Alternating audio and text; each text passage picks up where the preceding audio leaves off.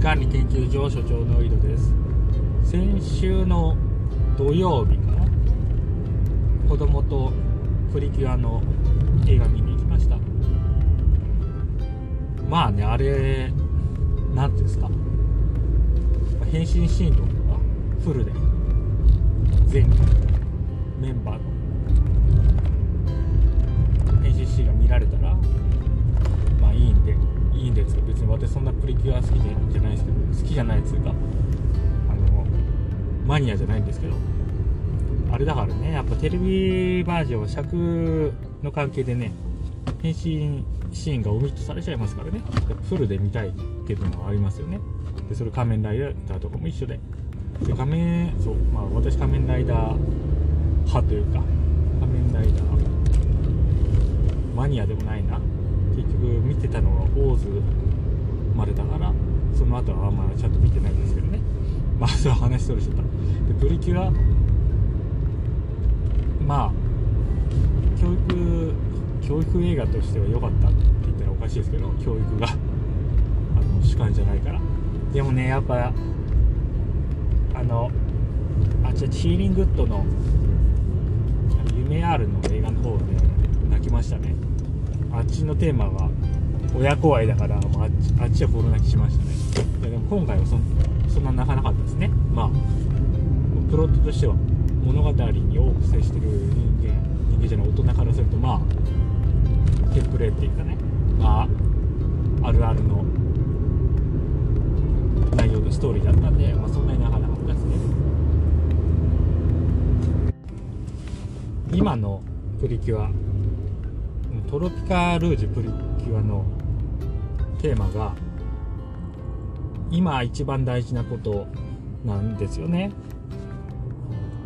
まあ今ここです結局ね。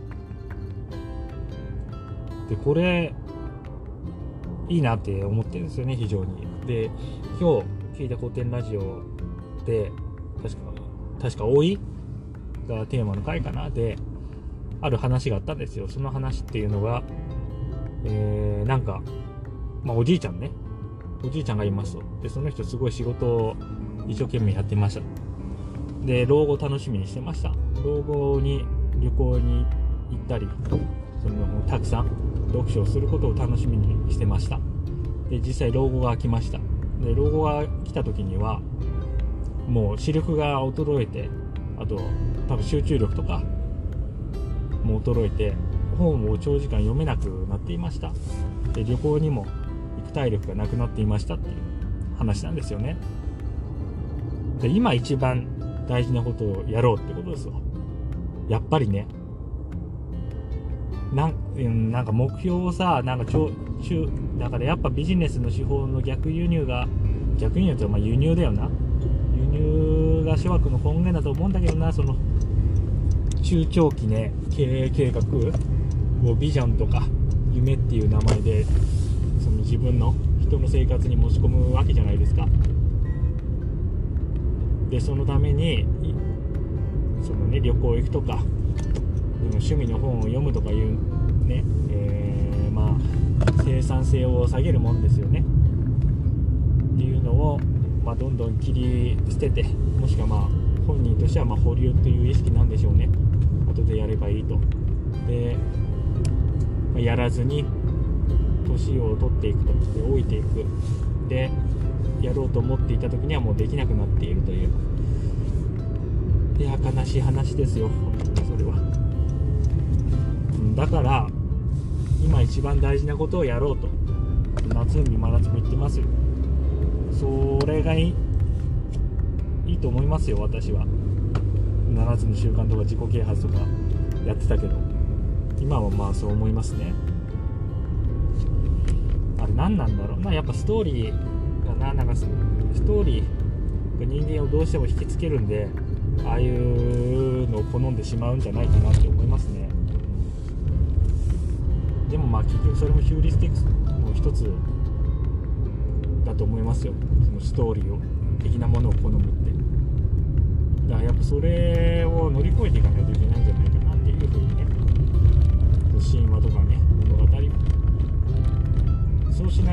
そうしないとっていうかやっぱりそのヒューリスティックスの中にいると自分ではね合理的だと思っている。けれどもそれは合理的な判断ではないっていうことが十分ありえると思うんですよね。でそこはやっぱフラットに考えていかなくちゃいけないんじゃないかなっていうふうに思いますね。なんかうん。で今一番やりたいことをやる。老後2000万円問題とかありますがなんとかなるやろ。それは。今お金を使いましょう。ね。あのブラックフライデーアマゾン今年は1週間やりますからその中で欲しいもの見つけて買う。今を生きる。それでいいんじゃないですかね。その日暮らしですよね。その日暮らしっていうのがなんかすごいネガティブな感じのワードになってますよね今。世の中。江戸時代とかそうなんでしょなんか。その日に稼いだお金をその日に使うと。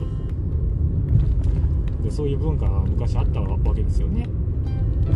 でもそれは今では良くないということになっている。なぜなんでしょうかね。本当にこのなんか計画を立てて誰が発明したんだろう計画って。計画を立ててそれをの通りに実行するということを良しとするというのは誰が最初に言い出したんだろう。てか誰がそれを実行し始めたんだろう。そのねその概念としては概念として出てくる前に実際に実行している人が多分いたわけじゃないですか。経営学とかそうだけど実際にやってることをモデル化するわけですよね後から。まあ、うん期限ではないけど、まあ、一つの流れとしてはやっぱ製造業アメリカの製造業のその研究があると思いますよね。そのデミング、えー、品質管理。もそうですよね。あれがあれがって言ったら失礼だけど。えー、まあ少なくとも第二次世界大戦前。にアメリカはまあ製造業頑張ってでそれが第二次世界大戦の時の日本とアメリカのその生産力の違いとなって現れて、まあ、アメリカが物量で勝つと、まあ、それは人口が違いますけどね。でもその生産効率でもやっぱアメリカの方が優れていたと。でまあ戦後日本がそれを勉強して、まあ、パクって消化させてでジャパンアズナンバーワンになったわけですけども。でもそれよりも前がいるはずだよなって思いますよね。でもだそれはねやっぱビジネスの世界だと思いますよ。だから人に説明するためにこういう計画がありますって言わないと。いやあの毎日頑張ってりゃどうにかなるでしょって誰も動かないでしょ。だってお金投資してくれないもんね。それじゃあ。そのためのなんつうかあれよな。あれなんて言うんだっけ？そういうのって。あの装飾的なね。飾りみたいなもんだと思いますけどね。では次の収録で。